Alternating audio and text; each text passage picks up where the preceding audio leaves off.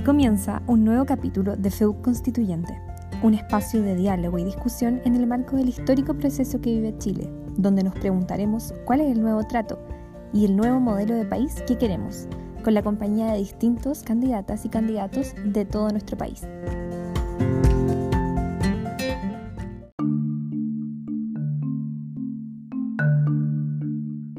Estamos grabando el séptimo capítulo del podcast constituyente de la FEUC.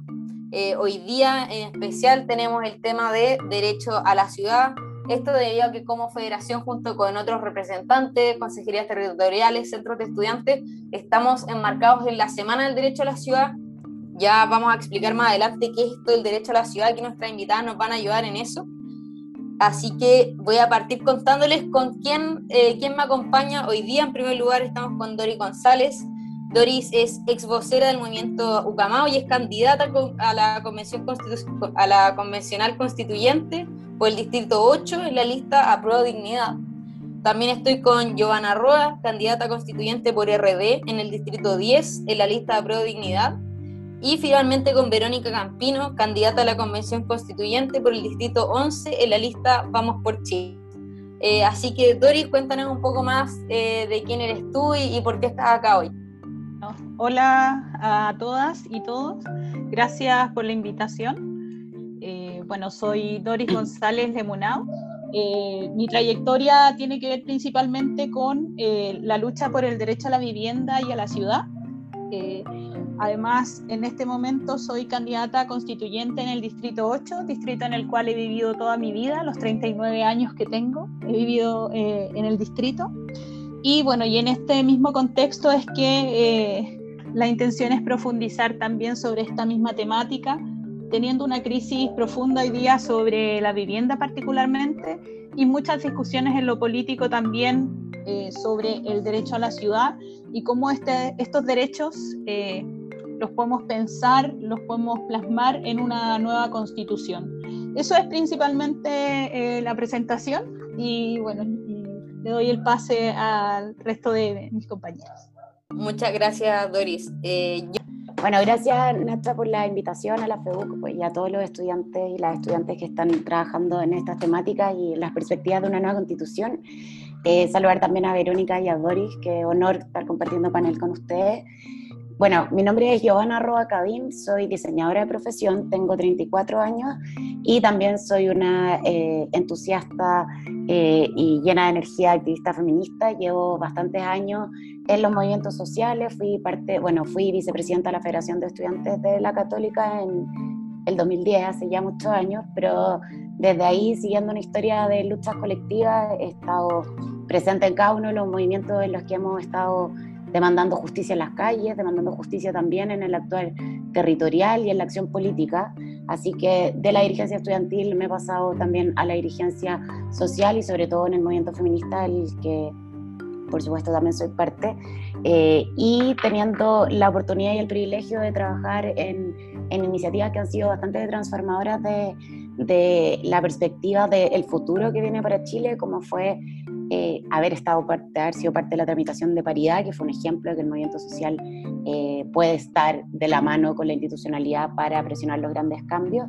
Y hoy día, bueno, candidata a la Convención Constitucional por el Distrito 10, como, al igual que la Doris, he vivido toda mi vida acá, y estamos trabajando por una constitución participativa, estamos proponiendo una idea de democracia feminista que profundice la democracia, reparta el poder y que tenga los cuidados, una sociedad que tenga los cuidados en el centro. Muchas gracias, yo, y ahí vamos a profundizar más en esos temas. Eh, Vero. Hola, ¿cómo están? Bueno, me uno a los agradecimientos a, la FEDUC por la invitación. Eh, también aquí también saludar a la Doris, a la Giovanna que conozco y a ti Nacha que nos conocimos hoy día. Bueno, soy Verónica Campino y soy ingeniera comercial de la Universidad Católica. Eh, soy cofundadora de la Fundación Chile Mujeres y soy madre de tres hijas, tengo trillizas un hijo y hoy soy candidata a la Convención Constituyente por el Distrito 11. Mira, cuando nacieron las trillizas me di cuenta lo difícil que es ser madre eh, trabajadora en Chile. De un minuto para otro me di cuenta que dejé de ser una persona profesional y pasé a ser solamente, como quien diría, madre y pensé, eso no está bien. Entonces, esas barreras que vimos nos llevaron con mi socia a fundar la Fundación Chile Mujeres Y diría yo que ese fue el primer paso. Eh, ahora, eh, el segundo paso vino con, como comentó la Joana, el lograr que la convención constituyente fuera paritaria. Ahí trabajamos mujeres, trabajamos con la Yovi, fue muy intenso y logramos que Chile fuera el primer país en la historia que tenga una convención paritaria. Eso me marcó y me animó a dar el próximo paso, ¿no es cierto?, que es ser candidata constituyente. A llevar todo lo que hemos trabajado desde la sociedad civil, desde el territorio, eh, a la nueva constitución. ¿Y qué es lo que más me motiva? Es llegar a acuerdos, como lo hicimos cuando trabajamos por tener la primera convención paritaria del mundo. Nos costó mucho, pero yo creo que si nosotros logramos poner lo que nos une por sobre lo que nos divide, vamos a hacer de este proceso un proceso exitoso y vamos a tener que Chile sea un país más próspero. Muchas gracias, Vero, eh, y a todas por sus presentaciones. Bueno que ya ahí nuestra audiencia las vaya conociendo. Eh, y bueno, vamos a lo que nos convoca, que es a, saber y a hacer cuáles son sus perspectivas sobre esto que es el derecho a la ciudad, que para muchas personas es un concepto desconocido. Entonces, eh, mi primera pregunta para ustedes es, ¿cuál es su perspectiva sobre esto que es derecho a la ciudad, que también en algunos lados se les llama ciudad digna, ciudad justa? Eh, cuáles son sus perspectivas sobre este tema que hoy nos convoca. Eh, Vero, si puedes iniciar tú contándonos. Mira, em, en términos, primero decir que eh, antes de, bueno, que la ciudad justa sin duda es un gran tema y yo creo que es muy importante también que incorporemos la nueva constitución, que hayan comunidades mucho más participativas en la toma de decisiones, cómo dar más poder a lo, a lo local, a lo territorial, para poder resolver los problemas de todos los días. Bueno, y en términos de lo que es la ciudad justa en términos de infraestructura, yo creo que una ciudad digna para vivir debe considerar áreas verdes, eh, viviendas de tamaño y condiciones dignas que estén construidas con buenos materiales. Por otra parte, también creo que una ciudad digna debería ser más inclusiva en todo sentido, pero más que nada inclusiva con las personas que poseen algún tipo de discapacidad, arreglar las calles y las veredas para que ellos y ellas puedan transitar sin problema. Creo también que se necesitan más ciudades de recreación, por ejemplo, plazas, centros deportivos, artísticos y culturales. Y, en mi caso personal, como que soy madre de cuatro hijos, de, hijos e hijas, creo que es fundamental que los niños y las niñas tengan mayor recreación, tengan áreas verdes, lugares donde puedan jugar y se puedan recrear, porque siempre ellos son los últimos y las últimas de la fila. Lo hemos visto también un poco lo que pasó con los permisos para hacer deporte, son de, de 6 de la mañana a 9 de la mañana, ahí los niños y las niñas no alcanzan a llegar. Entonces yo creo que también ponerlos a ellas al, al centro es clave. Y también creo importante que dentro de una ciudad digna exista más hospitales y colegios, pero con salud y educación de calidad, integrales e inclusivas. Em, y en términos de derechos, creo que nosotros, eh, los ciudadanos y los ciudadanos, debemos tener derecho a la vivienda, a la salud y que sean de calidad y que sean, y que sean integrales. Entonces yo creo que esas son las bases para que vencemos una sociedad más inclusiva, más culta y con mayor conciencia en todo sentido y que parte y se centra también en este concepto eh, de ciudad Muchas gracias, Vero. Creo que hay un tema muy importante que mencionaste, es cómo eh, la pandemia eh, ha visibilizado que finalmente las ciudades en Chile no, son no son justas, que, que depende de dónde, dónde vivimos, es cómo nos toca vivir la pandemia, y, creo que ese es un tema que, que, hoy nos convoca y un tema que como fue nos interesa muchísimo. Eh, así que ahora le doy la palabra a la Gio para que nos cuente sus perspectivas sobre eh, qué es esto del, del, derecho a la ciudad. Eh, sí, yo creo que, que, ante la idea de la ciudad digna, ¿no?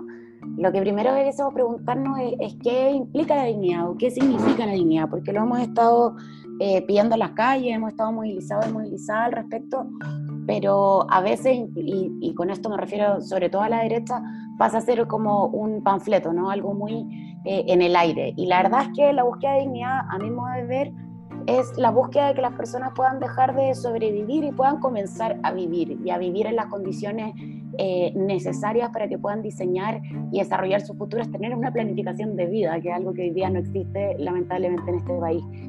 Y ahí entra, bueno, por supuesto, el derecho a la ciudad, entendiendo la ciudad como el escenario donde vamos a desarrollarnos, el escenario donde vamos eh, a hacer la garantía de nuestros derechos, donde vamos a poder educar a nuestros hijos e hijas, donde vamos efectivamente a poder tener relacionamiento eh, humano, relacionamiento laboral y el, todo tipo de actividades que eh, nosotros y nosotras hacemos, pero sin dejar a nadie afuera. Y acá es importante establecer que cuando hablamos de ciudad digna, el problema constitucional a puertas de escribir una nueva constitución que tenemos hoy tiene que ver necesariamente con la no garantía de derechos que existe hoy, tiene que ver con el Estado subsidiario. Y ahí es el problema sistémico donde tenemos que enfocarnos. Eh, y es un problema sistémico, pero, pero no un tecnicismo, es, absolutamente político. Esta idea de que hoy se garantiza el acceso, pero que el acceso depende del bolsillo de cada quien.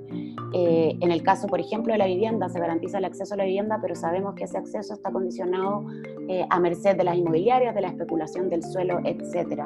Y hoy día lo que tenemos que poner es una perspectiva de garantía de derechos, en que se garantice el derecho a la ciudad, al entorno, se garantice el derecho a la vivienda entendiéndolo como una, una problemática multidimensional eh, y que tiene que recoger, y ahí había algo que decía Vero que es importante, la diversidad de ciudadanos y ciudadanas.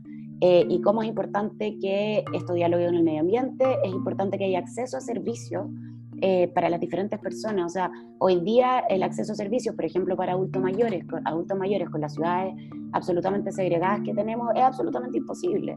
Eh, o incluso, como decía Lavero, las personas en situación de discapacidad. O sea, tenemos ciudades que no son amables, no son amigables y que no permiten el desarrollo de la vida.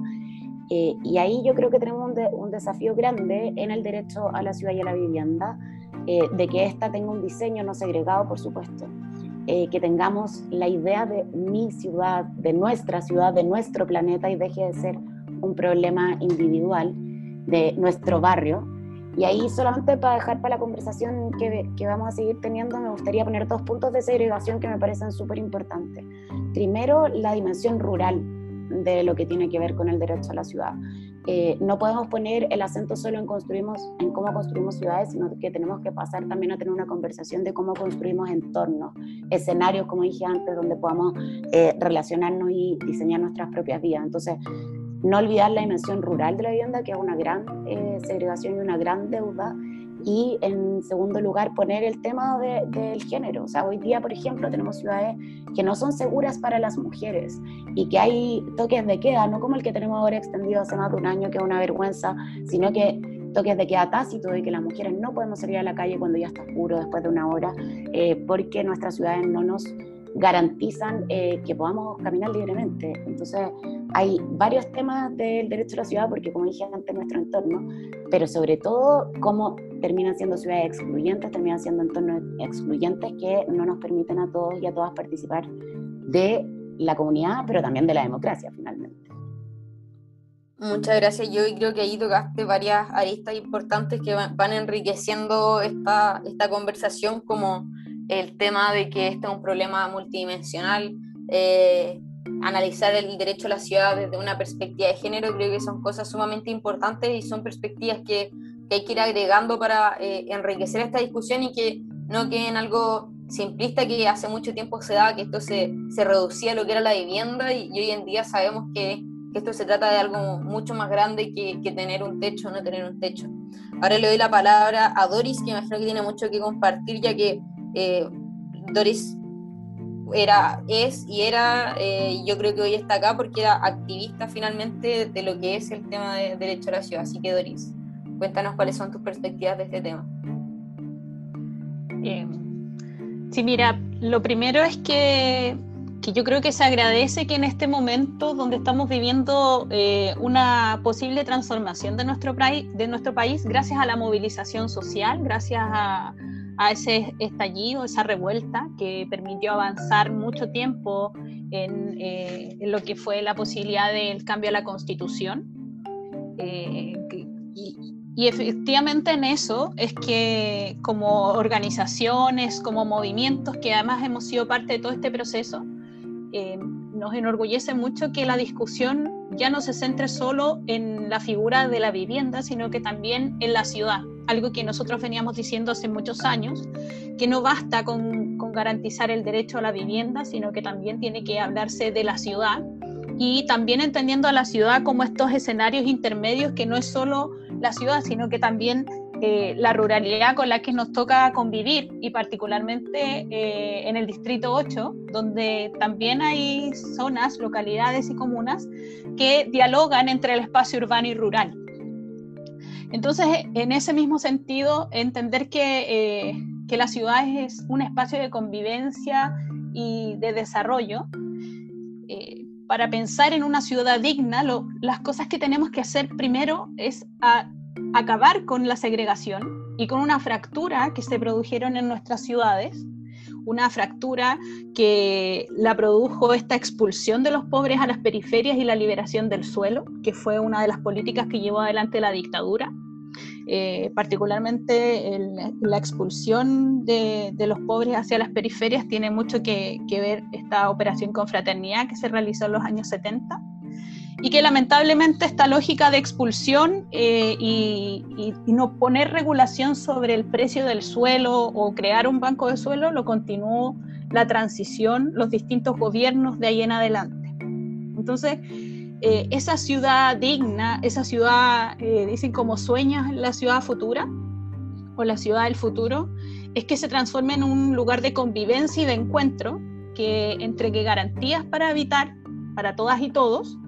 Y, en eso entran, eh, digamos, la, diversidad que hoy día tenemos en, las ciudades, diversidades culturales, étnicas, sexuales, religiosas, pero también que esa, esas garantías nos entreguen acceso a tecnologías en este tiempo histórico eh, y en este momento, donde además, por ejemplo, la situación de la crisis sanitaria, la situación de confinamiento nos obliga al teletrabajo o las clases online y que lamentablemente, a pesar de que es una tecnología que está siendo muy utilizada, no todos tenemos derecho aún eh, no es una universalidad el que todos cuenten con una dotación de Internet suficiente o tengan acceso para, para hoy día un, un uso tan importante.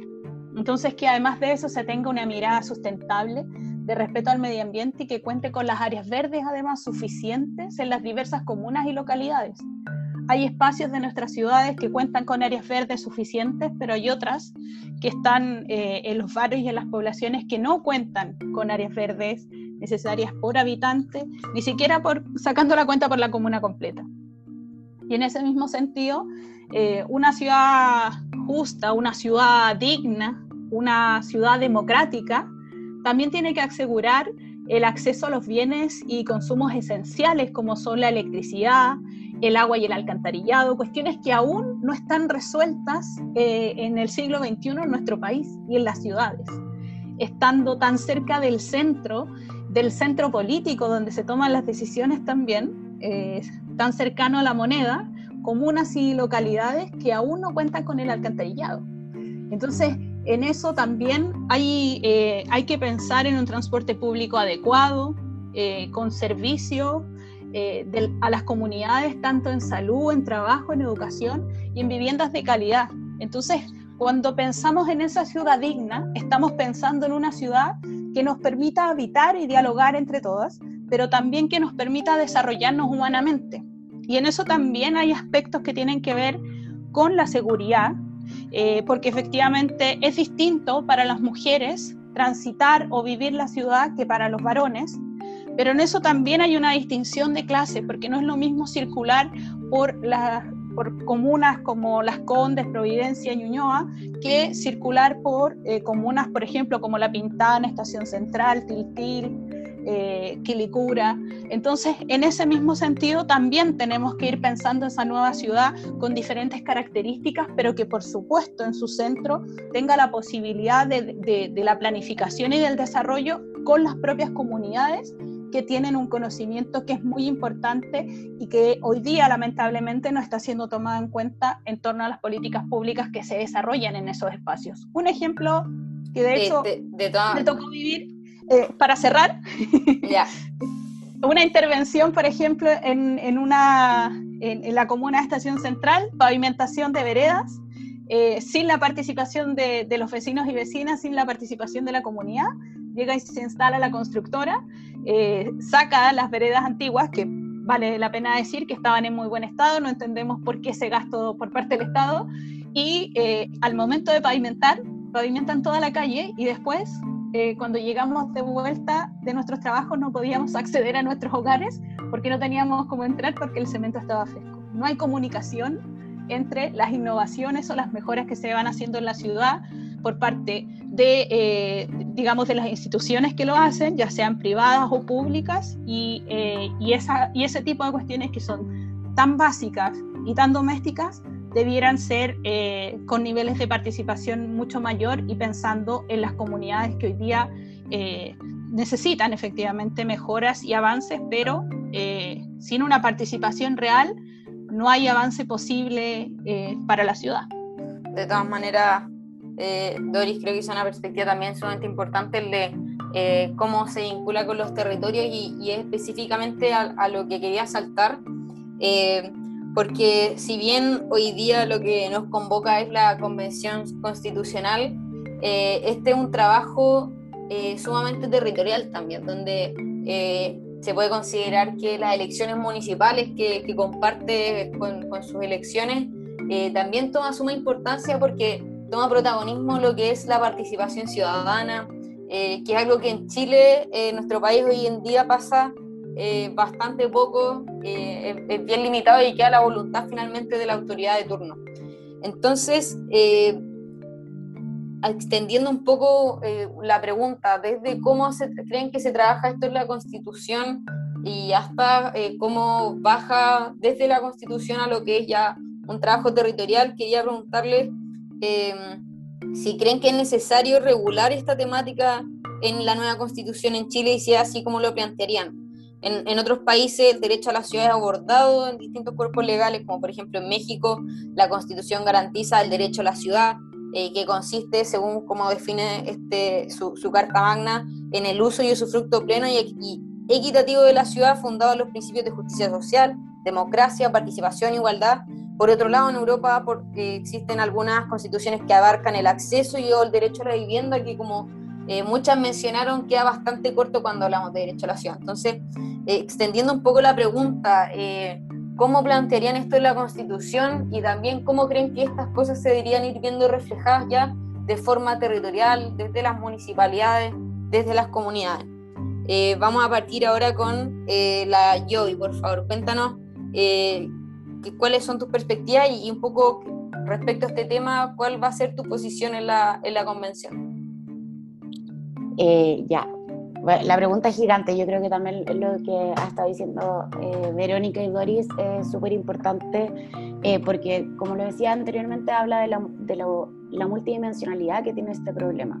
Eh, y lamentablemente ante problemas complejos las soluciones son complejas y vamos a tener que eh, tener una conversación eh, social dentro de este nuevo pacto social que vamos a estar, dejar establecido en la Constitución que pueda abordar todas estas temáticas y que pueda entender la interseccionalidad que tienen con muchos otros aspectos y muchas otras batallas por dignidad ¿no? y otras muchas una larga lista de, de deudas que tenemos sobre el buen vivir. Y ahí, entonces, solo como para ordenar la idea, creo que efectivamente tenemos que regular esta temática en la Constitución, pero tenemos que regularla no a través de declaraciones de principios que no tengan bajadas específicas eh, a cómo se hace garantía de eso y cómo se protege el derecho a la ciudad digna y a la vivienda. Y ahí creo que tenemos desafíos eh, importantes. Primero, como lo está, hemos estado hablando, la importancia de los, accesos a, de los accesos a servicios en cualquier entorno donde, donde a uno le haya tocado nacer, básicamente, que efectivamente tenga el derecho a poder eh, acceder a todos aquellos servicios, estoy hablando de derechos, de la garantía de derechos como la salud, la educación, que puedan estar cerca de tu entorno, eh, porque también ahí, como lo decía Doris, tenemos un problema eh, con el transporte público, con las largas distancias, con la segregación, ¿no? Eh, en segundo lugar, el, el, relacionamiento con el medio ambiente y cómo vamos a establecer que sea necesario que existan acceso a áreas verdes de manera igualitaria, porque sabemos que hay comunas de ricos y de ricas que tienen un acceso a áreas verdes envidiable, que niños y niñas pueden jugar en entornos llenos de árboles, con pasto, incluso hay algunos que tienen como lagunas con eh, aves, ¿cachai? Versus cómo puede vivir la realidad eh, alguna familia de la periferia donde efectivamente no tienen posibilidad de relacionarse con áreas verdes. En tercer lugar, el reconocimiento de la diversidad del uso de la ciudad, entender que la ciudad es donde convergemos todos y todas, donde están los adultos mayores, donde están las personas en situación de discapacidad, los niños, las niñas, etcétera.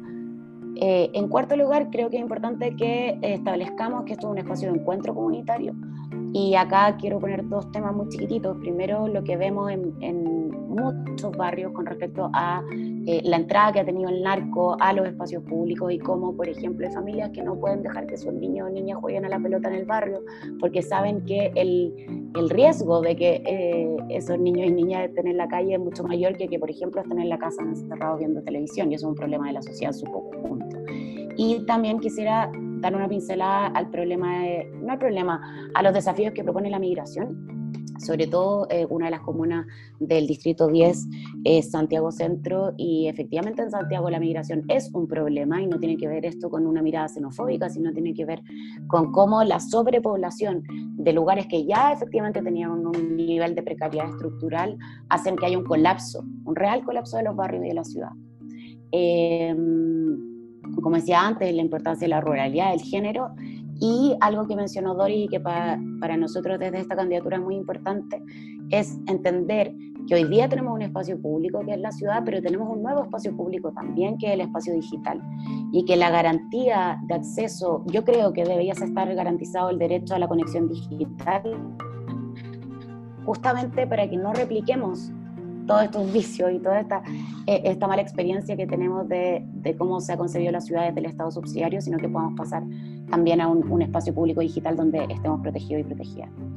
¿Y cómo se hace? Por último, con, con, esto cierro, yo creo que es importante que pongamos una fuerte perspectiva en participación ciudadana, entendiendo que tenemos un desafío de convivencia democrática eh, en nuestros espacios públicos y que creo que la Nacha lo decía, eh, la importancia de que el poder local sea el poder que mandate a este poder constituyente a dejar establecidas estas redes, eh, estas reglas, perdón. Y que cuando hablamos de municipio y hablamos de concejalía no estamos hablando solamente de instituciones que hoy día manejan y administran recursos, en muchos casos administran pobreza, sino que efectivamente un poder político local que permita que los vecinos y las vecinas puedan tener instancias de participación de base para que eh, sus gobiernos locales puedan ser su voz representante también y tengan más atribuciones políticas para ejecutarlo. Y por último, y con esto cierro, lo juro, eh, es la importancia de la letra muerta.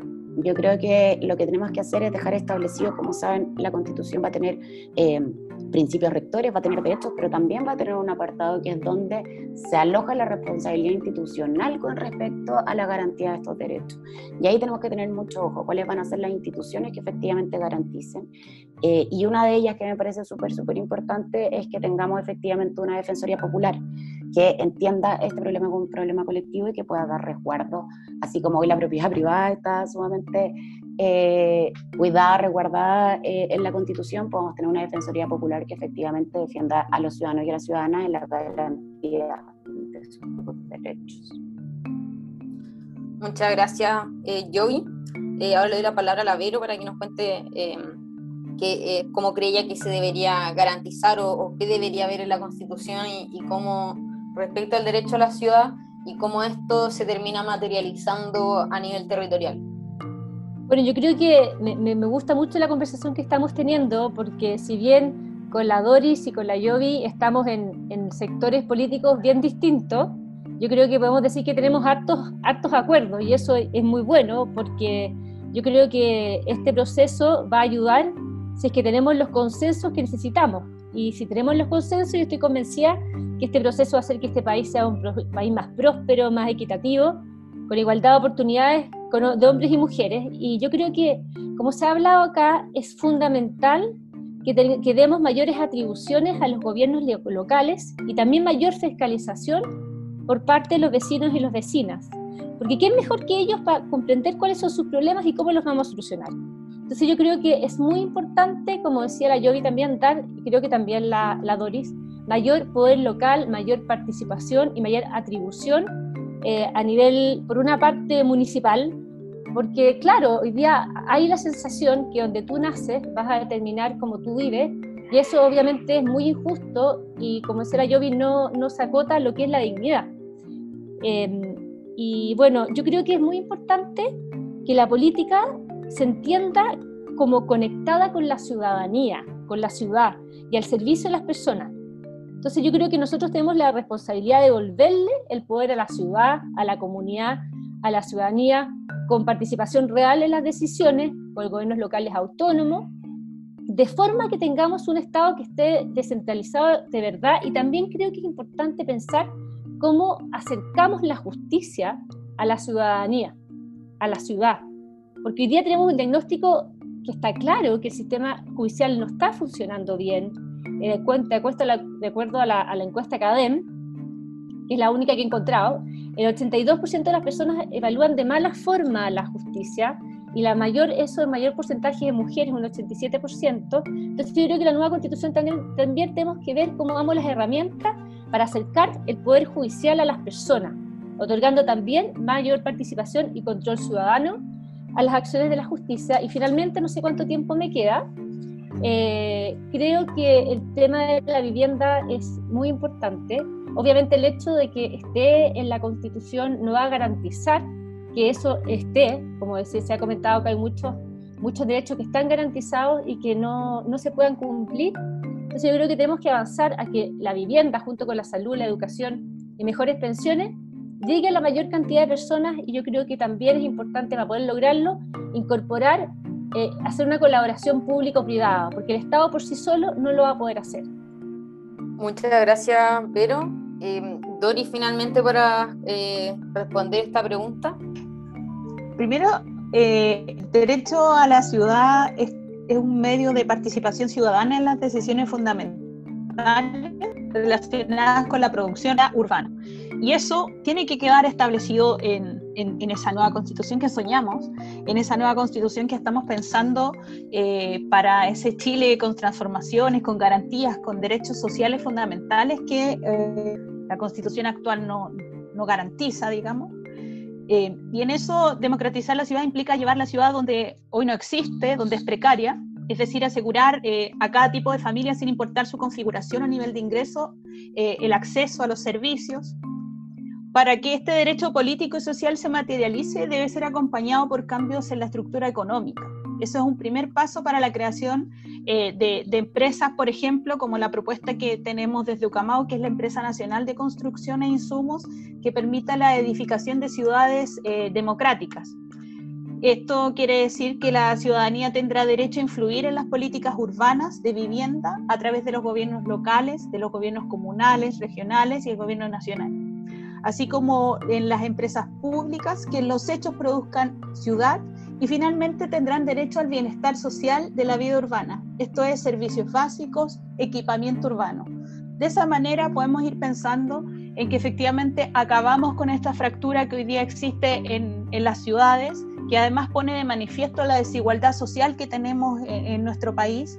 Y en ese mismo sentido, pensar en que podamos escribir una constitución que consagre el derecho a la vivienda y a la ciudad, también con los derechos, digamos, eh, que, se demandan derecho a mejores pensiones, el derecho, por ejemplo, al trabajo digno con la negociación por rama, eh, mayor sindicalización, eh, el derecho al agua y tantos otros derechos que queremos garantizar, pero profundizamos en este, porque además yo siento que en, esta, en este pensar de la ciudad efectivamente es donde están todos los derechos en su conjunto donde eh, es el espacio territorial que nos va a permitir eh, acabar con esa segregación que creo que le he mencionado muchas veces, pero para eso también hay que entregar ciertas garantías y que tienen que ver con la participación. Y ahí yo creo que, que una de las cuestiones también fundamentales, y lo he dicho en varias oportunidades, es que eh,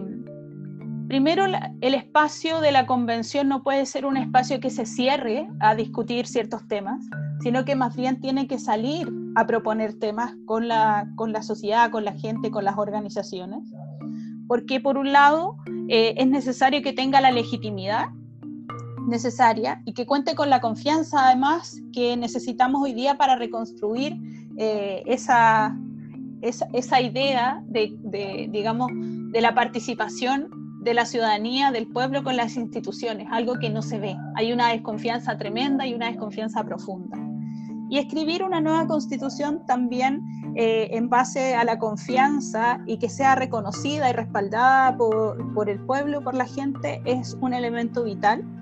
Y de esa manera también este cambio constitucional lo vamos a poder eh, mirar de una manera distinta, más involucrados también desde, desde los territorios, pero tampoco basta con escribir una, una constitución que en los hechos puede quedar muy bonita y puede garantizar el, el derecho a la ciudad si no tenemos una, una, comunidad participante. Y en eso yo creo que, que además como Camagüe hemos jugado un rol fundamental en esto porque hemos trabajado desde los territorios, eh, a través de la organización territorial, creando redes de participación, de involucramiento, de, de recobrar de cierta forma la confianza en, eh, en las organizaciones, y eh, politizar a las personas.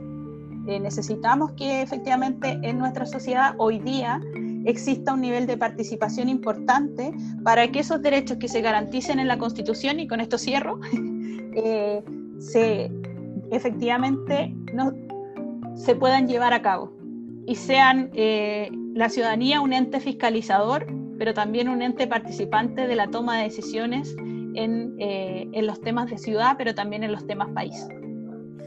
Muchas gracias, Doris. Creo que como tal veamos de conclusión de la discusión que hemos tenido, de la conversación más que nada que hemos tenido ahora, se puede eh, obtener que este es un tema sumamente complejo, que, que es multidimensional, que tiene una eh, componente de género sumamente importante, que tiene una componente de trabajo territorial, municipal, de concejalías, como mencionaron ustedes, y de todas maneras creo que hay muchos eh, acuerdos, como mencionaba Lavero, creo que el mayor disenso que puede percibir es eh, finalmente el aspecto económico de dónde se saca los recursos para lograr esto. ahí Lavero mencionaba que una, una, mezcla y una colaboración eh, público-privada. La lluvia hablaba que este problema, eh, y creo que la, la lo comparte también, era eh, también un problema del, Estado subsidiario. Entonces creo que de todas maneras este es un tema que, se va a abordar en la Constitución, o sea, en la Convención, y, del cual creo que me, quedo yo muy tranquila sabiendo que van a haber tres mujeres como ustedes también eh, en este espacio eh, poniendo puntos como lo que es la, como lo es la, perspectiva de género y, los temas que tenemos en común eh, y que también en su minuto van a, van a entrar en, debate sobre los temas de los que hay disenso y finalmente para eso se va a generar este espacio. Así que ahora cerrando ya esta, esta parte del podcast, vamos a pasar a la sección de las preguntas flash. Para esta sección voy a ir una a una y les voy a hacer preguntas rápidas eh, la idea, por supuesto, es que la respondan de manera rápida, eh, con un sí y un no. Eh, por favor, no, no responder cosas intermedias, solo sí o no. Así que vamos a iniciar con la Vero. Vero, ¿estás lista para la ronda de preguntas flash? Estoy lista. O creo que estoy lista. Perfecto, partimos entonces. Medio ambiente como sujeto de derecho. Sí. Estado plurinacional. Que los, los constituyentes de pueblos originarios sean los que nos guíen. Ingreso mínimo universal. Sí, progresivo y sustentable. Presidencialismo, semipresidencialismo o parlamentarismo. Presidencialismo, pero con mayores atribuciones del Congreso. Familia como núcleo fundamental de la sociedad. Sí. Aborto libre. Aborto entre causales con acompañamiento psicológico. muchas gracias, Vero. Ahora vamos con la Joy. Ya, ¿estás lista? Sí, súper lista. Ya. ¿Presidencialismo, semipresidencialismo o parlamentarismo? Semipresidencialismo con un parlamento unicameral y paritario. ¿Familia como núcleo fundamental de la sociedad? No, comunidades como núcleo fundamental. ¿Aborto libre? Por supuesto. ¿Medio ambiente como sujeto de derecho? Sí. Estado plurinacional. Totalmente. Ingreso mínimo universal. Sí. Muchas gracias, Joey. Doris, tu turno. ¿Estás lista? Sí. ¿Aborto libre? Sí. ¿Familia como núcleo fundamental de la sociedad? No. ¿Presidencialismo, semipresidencialismo o parlamentarismo? Parlamentarismo unicameral. ¿Ingreso mínimo universal? Ingreso mínimo universal, sí. Ingreso máximo también. ¿Estado plurinacional? Sí. medio ambiente como sujeto de derecho. Sí. Perfecto, muchas gracias a las tres. Estas son siempre preguntas que a una de repente la ponen así un poco nerviosa, pero lo hicieron perfecto. Así que ahora ya, eh, cerrando un poco ya nuestro, nuestro podcast, eh, vamos a pasar a, unas preguntas lúdicas, también conocidas como las preguntas del RETA, en honor a, su autor de la vocalía de Constitución de la FEU. Así que vamos a partir con Doris. Si fueses un postre, ¿cuál serías? Eh, arroz con leche, porque es rico y sencillo y barato. Pura verdad en esa frase. ¿Cuál es tu candidato o candidata presidencial soñado? No tengo. No tienes, ya. Y si pudieras viajar en el tiempo, ¿a qué momento histórico viajarías? Mira, viajaría a la Unidad Popular, a participar de ese proceso y ayudaría a cambiar el rumbo de la historia, porque además que creo que en ese momento se hizo una política social de las más lindas de la historia de nuestro país, que fue el medio litro de leche, el que alimentó a mi madre, que me alimentó a mí y que aumentó de 650 mil los beneficios por los programas de alimentación complementaria en el, en el año 70 y varias cosas más, por ejemplo. Gracias por, por esa eh, mini cápsula, muy, muy bonita la, la respuesta. Eh, y por último, ¿quién es la persona que más te inspira? Mi madre, una mujer trabajadora, amorosa eh, e incansable, pero también una mujer luchadora tremenda como Gladys Marín. Muchas gracias, Doris. Joana, si fuese un postre, ¿cuál serías? Eh, sería un Tutti Frutti, que es el Festival de la Diversidad. Candidato o candidata presidencial soñado. Soñadísimo Gabriel Boric. Uf. Se viene. Ah. Ya, si pudieras viajar en el tiempo, ¿a qué momento histórico viajarías? No, me quería acá. Yo creo que, o sea, yo por lo menos me siento afortunadísima de, estar viviendo este momento de, de, tanta esperanza. Podemos, yo por lo menos creo que podemos cambiarlo todo, así que me quedo acá feliz dando la pelea. Ok, buena, muy buena respuesta. ¿Y quién es la persona que más te inspira? Igual que la Doris, mi mamá, mi mamá mujer, trabajadora, luchadora y que ha dedicado su vida a que ponga, podamos ser felices y tengamos todas las posibilidades para ser quienes queramos ser, así que mi mamá por siempre. Muchas, muchas gracias, Joy. Ahora vamos por último con la Vero. Vero, si fuese un postre, ¿cuál serías? El pay de limón porque me encanta. No, no puedo darle una connotación más que porque lo encuentro que es muy rico y, mi hija lo hace exquisito. Muy buen postre. Eh, ¿Y candidato o candidata presidencial soñada? La Marcela Sabat.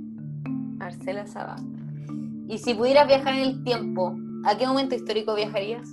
Oye, concuerdo con la Giovanna, yo lo había notado, lo tenía notado de antes, encuentro que un momento más histórico que el que estamos viviendo ahora, yo creo que pocas veces, o si, es que había antes en la historia de Chile, así que yo también, aquí, buscando ser candidata a la constituyente, creo que es el mejor lugar donde uno puede estar.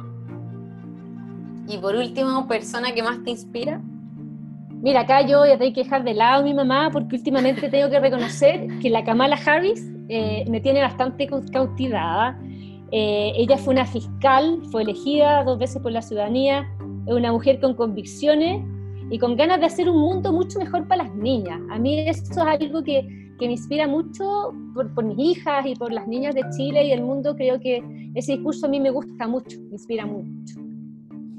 Muchas gracias, Vero. Un protagonismo importante aquí en, de las mujeres, no solo en, quienes la inspiran ustedes, sino ustedes mismas, eh, grandes liderazgos en sus distintos espacios políticos, en sus distintos distritos. Así que les agradezco muchísimo estar acá hoy. Les deseo el mayor de los éxitos a cada una de ustedes en eh, las campañas que se vienen, que se han extendido. Me imagino que están eh, cansadas, pero ya viene ahora sí que sí el último esfuerzo eh, y realmente les deseo lo mejor en este proceso y muchas, muchas gracias por acompañarnos en este séptimo capítulo del podcast de la FEU Constituyente.